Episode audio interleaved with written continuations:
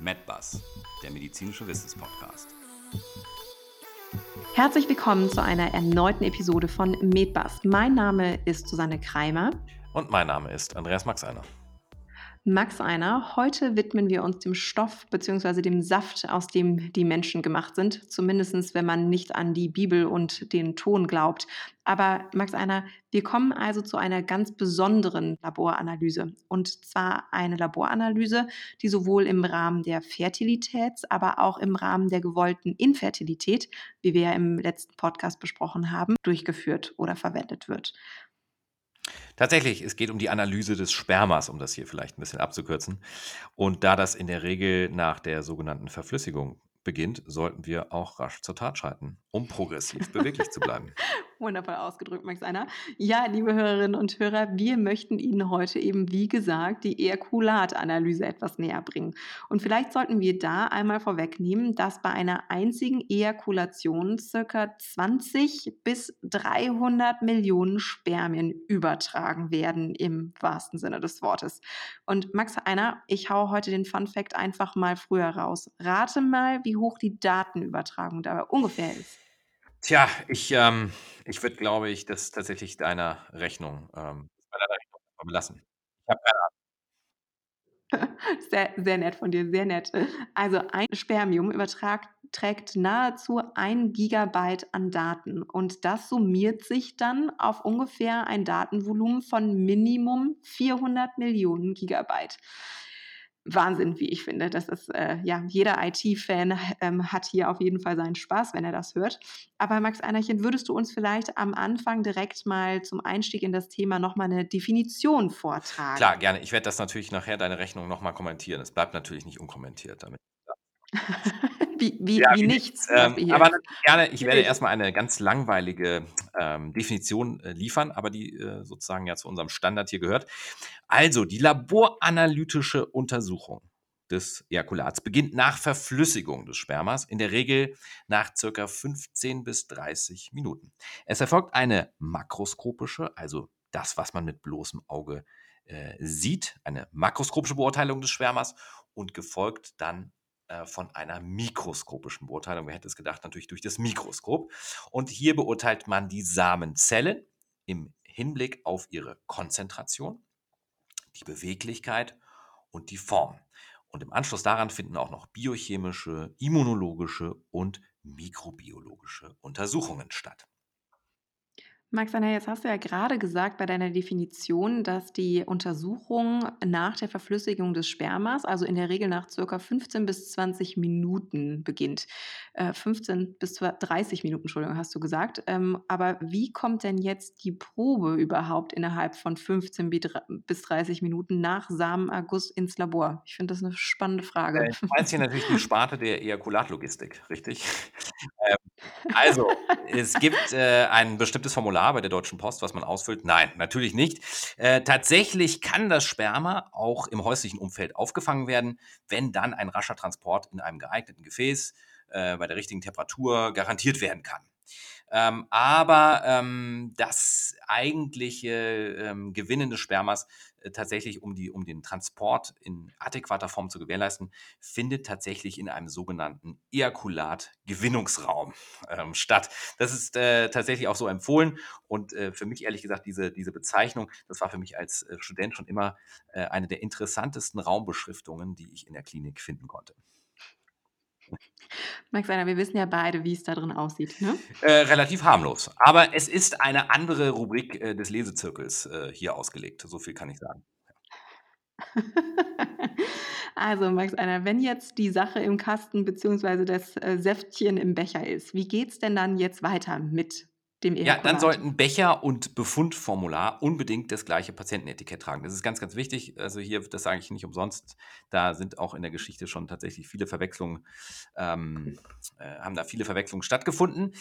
Dann wird auf diesem Formular, das ist ganz wichtig, dass das dabei liegt, eben aufgetragen, wie lang ist die Abstinenzzeit. Also wie, wie viele Tage äh, ist diesem Samenerguss äh, kein Samenerguss vorangegangen Und äh, es werden auch noch infektiologische Anmerkungen gemacht, das sagen wir auch ganz äh, streng, weil natürlich der Untersucher oder die Untersucherin hier es mit einem äh, Sekret zu tun hat, was äh, sozusagen gleichwertig dem Blut äh, zu setzen ist. Das heißt, man muss ja auch gewisse Schutzvorrichtungen äh, treffen, also Brille, Handschuhe, Kittel und so weiter sollten getragen werden, weil es auch potenziell ein infektiöses Sekret sein kann. Du sprichst hier vor allen Dingen auf HIV und Hep C an, Korrekt, genau. Okay. Und ähm, jetzt aber nochmal zur Untersuchung, Max Einer. Da haben wir eben schon gesagt, man trennt das in makroskopisch und mikroskopisch. Was kann ich denn jetzt nun mit bloßem Auge sehen? Genau, hier sind die Schlagwörter, die man zur makroskopischen Analyse erwähnen sollte, die sogenannte Viskosität, die Verflüssigungszeit, Geruch, Farbe, Volumen und schließlich der pH-Wert. Da sollten wir vielleicht jetzt aber getrennt tatsächlich nochmal auf alle diese Wörter äh, eingehen und äh, die Begriffe einzeln erklären. Max Einer, was versteht man denn jetzt unter Viskosität und der Verflüssigungszeit? Fängt beides mit V an zumindest. Wohl, wohl bemerkt, äh, Kreimerchen. Ja, normalerweise koaguliert, also gerinnt oder verklumpt, der größte Teil äh, des, äh, des äh, Ejakulats direkt nach der Ejakulation. Und dann erfolgt nach einer gewissen Zeit, wie eben gesagt, 15 bis 30 Minuten, in manchen Fällen auch 60 Minuten, die sogenannte Verflüssigung. Und äh, man kann sozusagen den Grad der Verflüssigung oder noch den Grad der Verklumpung eben testen, indem man tatsächlich mit, der, mit einer kleinen Pinzette so in das Sekret geht und dann Fäden zieht. Und hier sollte der Fadenzug unter zwei Zentimeter liegen. Sehr spannend. Also dann haben wir jetzt gerade gelernt, dass sich nach der Ejakulation das Ejakulat erstmal tatsächlich koaguliert und dann wieder selbst verflüssigt. Spannend. Aber Max, Anna, jetzt der dritte Punkt, ähm, den du gebracht hast, neben der Viskosität und der Verflüssigungszeit, war der Geruch. Wundervoll. Was hat es denn jetzt mit dem Geruch auf sich? Ja, ähm, das ist tatsächlich, äh, klingt so ein bisschen absurd, ist aber tatsächlich so, der Geruch entspricht in der Regel einer intensiven Note einer Kastanienblüte. Darauf sollte ich vielleicht mal achten. Da bekommt die Kastanienallee in Berlin jetzt eine ganz andere Bedeutung für mich. Aber tatsächlich mit Kastanienblüten hätte ich das beim besten Willen nicht verglichen. Ja, kommt immer so auf den, äh, die intensive Beziehung zur Natur natürlich an. Ähm, das tatsächlich hat der Geruch in der heutigen Zeit im Grunde genommen keine diagnostische Bedeutung mehr. Früher, ähm, vor diversen laboranalytischen äh, Methoden, hat man tatsächlich äh, verschiedenen Gerüchen noch eine potenziell infektiologische Grundlage geben wollen. Ja? Das heißt, bei bestimmten Gerüchen gesagt, das spricht für einen Infekt oder das spricht gegen einen Infekt. Gut, und ähm, jetzt waren die anderen Punkte neben dem Geruch noch Farbe und Volumen. Und mit Volumen meinst du dann wahrscheinlich die Menge. Ganz korrekt. Ähm, bleiben wir kurz bei der Farbe. Die Farbe sollte so etwas gelblich, grau, trüb sein.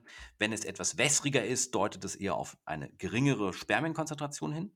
Rötlich würde dann zum Beispiel auf kleinste Blutbeimengungen hinweisen, was man dann sozusagen wieder in Richtung Infektgeschehen ähm, äh, versieren könnte. Und die Menge sollte äh, größer als 1,5 Milliliter sein. Also mindestens 1,5 Milliliter ähm, Spermavolumen sollte, sollte vorliegen.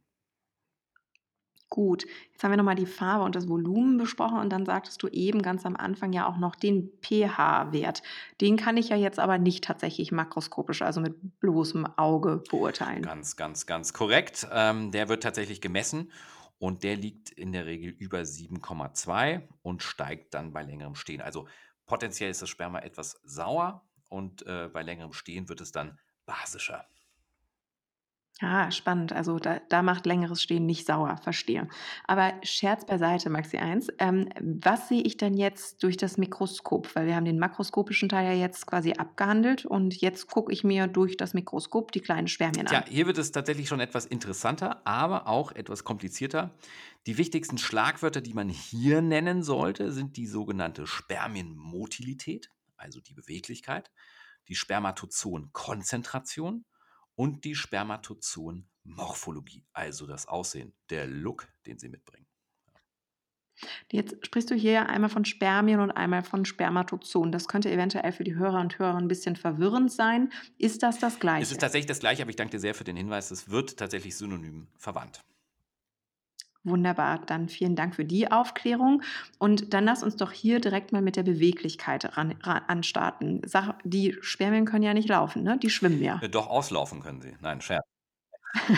es ist so, dass äh, circa 60 Minuten nach der Ejakulation, also ähm, knappe Stunde dann bei 37 Grad warmem Objektträger, also darauf werden die aufgebracht, dann bei 400-facher Vergrößerung äh, die Spermien genau beobachtet werden. Und jetzt erfolgen zwei Stichproben.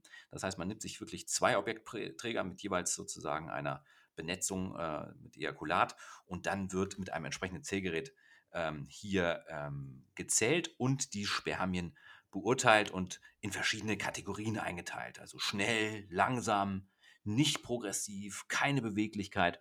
Und ähm, da sollten so circa 40 Prozent, mehr als 40 Prozent beweglich sein. Klingt äh, auf jeden Fall nach Arbeit, weil man nimmt sich ja, glaube ich, immer so 200 Spermien davor. Aber, Max Einer, wenn du jetzt sagst, nicht beweglich, das heißt ja jetzt nicht, dass unsere Kaulquäppchen da unter dem Mikroskop tot sind, oder? Sehr richtig. Ähm, denn ähm, die sind tatsächlich nicht tot, aber gelegentlich können eben Seifenrückstände an der Eichel oder auch am Instrumentarium, also auf dem Objektträger, ähm, dazu führen, dass sie etwas unbeweglicher sind, sodass der Untersucher, die Untersucherin ähm, darauf hingewiesen wird, dass wenn das Ganze tatsächlich unter 40 Prozent liegt, diese Analyse, dann nochmal eine Spezialfärbung durchgeführt wird, um wirklich hier die wirklich Toten von den nur faulen Jungs zu unterscheiden. Spannend. Das heißt, wir merken uns am besten keine Tenside auf der Eichel haben für so eine Untersuchung. Heißt, Gut dass zu man sich vor dem merken. Geschlechtsverkehr nicht waschen sollte. Vielen Dank, dass du darauf jetzt nochmal hingewiesen hast, Max Einer. Wunderbar, ich glaube, das wird, das wird der Spruch des Abends werden. Aber ähm, jetzt nochmal zurück, auch wenn ich den Faden verloren habe. Ähm, oh Gott, das ist auch sehr zweideutig, aber das ist komplett egal jetzt. Also zur Konzentration, Max Einer. Wie viele Spermatozoen sollte man denn nun unter dem Mikroskop sehen, beziehungsweise schwimmen sehen, wenn sie denn jetzt nicht laufen Ja, können? tatsächlich ist es so, dass die äh, Konzentrationsbestimmung an nicht beweglichen Spermien durchgeführt wird. Das ist jetzt ein bisschen verwirrend vielleicht, aber die Spermien bewegen sich, aber die sollen sich nur auf der Stelle bewegen, weil sonst drehen die Untersucher und Untersucherinnen natürlich durch. Das heißt, die kommen in so eine Art äh, Gelmatrix, wo sie quasi sich auf der Stelle noch bewegen, aber nicht vom Objektträger wegschwimmen, weil sonst schwimmen sie immer vom einem Gesichtsfeld ins nächste und da drehen die, äh, die untersuchenden Personen tatsächlich durch. Und äh, die zählenden äh, Personen ver verlören dann auch den Überblick am Ende.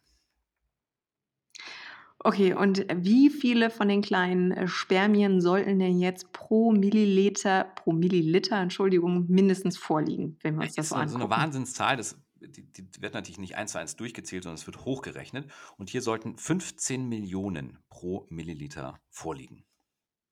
Okay, also mindestens 15 Millionen können wir uns da schon mal merken. Und ähm, jetzt hatten wir ja schon mal eben darüber gehört, wie viele Daten in so einem Milliliter Sperma komprimiert weitergegeben werden können. Und da muss man halt tatsächlich sagen, dass sich unsere Wissenschaftlerinnen und Wissenschaftler mal eine Scheibe oder einen Tropfen von abschneiden sollten, oder? Tatsächlich ist das so. Äh, wenn man der Genetik hier mal auf den Grund äh, geht, dann ähm, sollte man hier auch vor allem eine anfängliche Datenvolumenübertragungsrate vielleicht nochmal so ein bisschen ähm, relativieren. Denn natürlich enthalten natürlich so viele Spermien äh, redundante Informationen. Also im Grunde genommen gibt es sozusagen einmal die Spermien mit dem X-Chromosom und einmal die mit dem Y-Chromosom. Im Grunde genommen also zwei Spermien, äh, um die es hier vielleicht geht, die sozusagen wirklich unterschiedliche Informationen rantragen oder übertragen und der Rest ist im Grunde genommen redundante Information, sodass im Grunde genommen tatsächlich nur 1,5 Gigabyte an wahrer Information übertragen werden, aber natürlich die Leitung, wenn man heute sozusagen im Informatik, Informatikerbereich spricht, ist die Leitung, Leitung natürlich trotzdem mit äh, zwischen 40 und 80 Millionen Gigabyte dann äh, blockiert, wenn man das so möchte. Da bräuchte man ein Glasfaserkabel wahrscheinlich, um das Ja. zu übertragen. Köstlich. Jetzt sind wir ein bisschen vom Thema nochmal abgekommen. Ähm, jetzt glaube ich, hatten wir den nächsten Punkt, wäre die Morphologie der kleinen Kaulquäppchen, richtig? Ja, richtig. Hier spricht die Anglerin. Nein, es werden ähm, tatsächlich hier auch wieder diese Zahl 200, die äh, kommt hier häufig- häufiger vor. Es werden wieder zweimal 200 Spermien jetzt hier stichprobenartig äh, sich äh, sozusagen äh, werden unter die Lupe genommen. Diesmal nicht bei 400-facher, sondern bei 1000-facher Vergrößerung. Und ähm, hier werden die Normalformen entsprechend der sogenannten Strict Criteria beurteilt. Und ähm, die Normalform äh, ist tatsächlich aber so ein bisschen in den Hintergrund gerückt. Tatsächlich guckt man sich die Defekte an und hier gibt es unterschiedlichste Defekte. Es wurde ja gerade schon von, ähm, äh, von dir sozusagen mit einer Kaulquappe verglichen. Das heißt, man hat hier sozusagen einen Kopf, der defekt sein kann, man hat ein Hals- und Mittelstück, was defekt sein kann und hinten dieses kleine äh, Flagella, also das kleine Schwänzchen, das kann sozusagen auch Defekte aufweisen. Und dann werden die entsprechenden Kriterien dann eingeteilt. Wunderbar, quasi der Laufsteg der Spermien oder Kaulquappen, den wir uns ja angucken. Wunderbar. Aber wenn mich nicht alles täuscht, ähm, wurden doch hierbei auch die Untergrenzen mit den Jahren sukzessiv nach unten korrigiert. Also quasi was normal ist und was nicht normal ist. Sehr gut aufgepasst, Kreimerchen. In der Tat war 1987 noch ein Wert von 50 Prozent normal geformter äh, Spermien äh, die Norm. Ja, zwischenzeitlich ging das dann immer runter auf 30 Prozent, dann auch mal auf 15 Prozent. Und seit 2010, ja, man halte sich fest, wird der untere Referenzwert mit 4 Prozent angegeben. Also wir müssen nur noch 4% normal geformte Spermien antreffen. Wahnsinn. Das heißt, euer Sperma wird immer schlechter. Äh, spannend. Aber tatsächlich gibt es hier eine Studie von 2012, die im Asian Journal of Andrology ähm, zitiert bzw. publiziert wurde.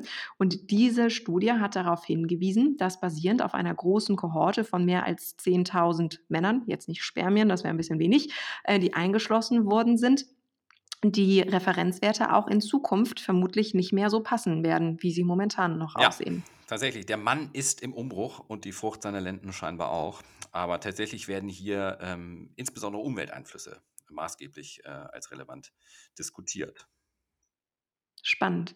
Ähm, aber jetzt wird in den Auswertungstabellen ja auch immer noch die Leukozytenzahl angegeben, also die Anzahl der weißen Blutkörperchen im Ejakulat. Max Einer, was hat es denn jetzt damit auf sich? Ja, dass die weiß sind, überrascht mich jetzt hier gar nicht. Ne? Scherz beiseite.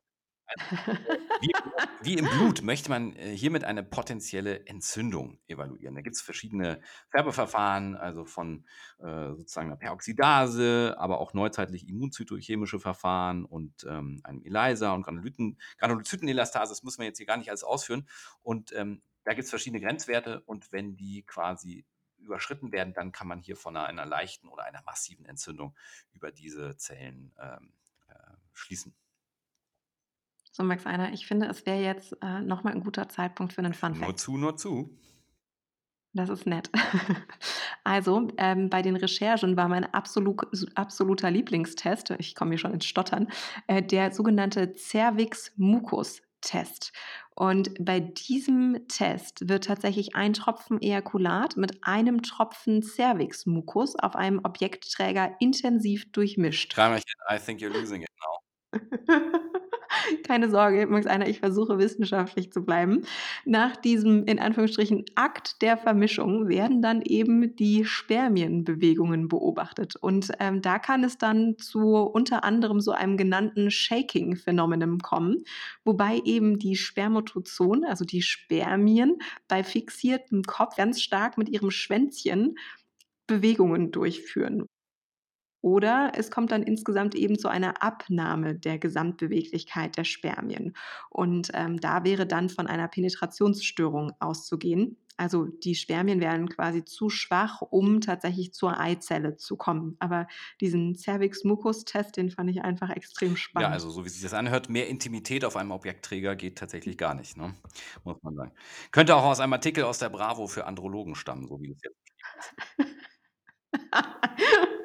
Ich gebe Bravo, gibt es die eigentlich noch? Also ähm, vielleicht sollte ich dich umbenennen in Dr. Sommer, Max Einer. Ja, aber die Damen und Herren, die so viele Zählungen äh, bei einer Ejakulatuntersuchung durchführen, die sollten natürlich auch was zu lachen haben. Wahrscheinlich hat man sich dann diese Tests dafür ausgedacht.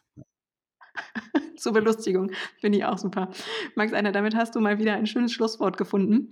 Ähm, wir hoffen so mit Ihnen heute dieses mikroskopisch-makroskopische Thema etwas mehr aufbereitet zu haben und würden uns unglaublich freuen, Sie auch wieder in unserem nächsten Podcast begrüßen zu dürfen. Wir wünschen Ihnen damit heute aus Wien und aus Berlin einen wunderschönen Abend. Ihre Susanne Kreimer. Und ihr, Andreas Max Einer.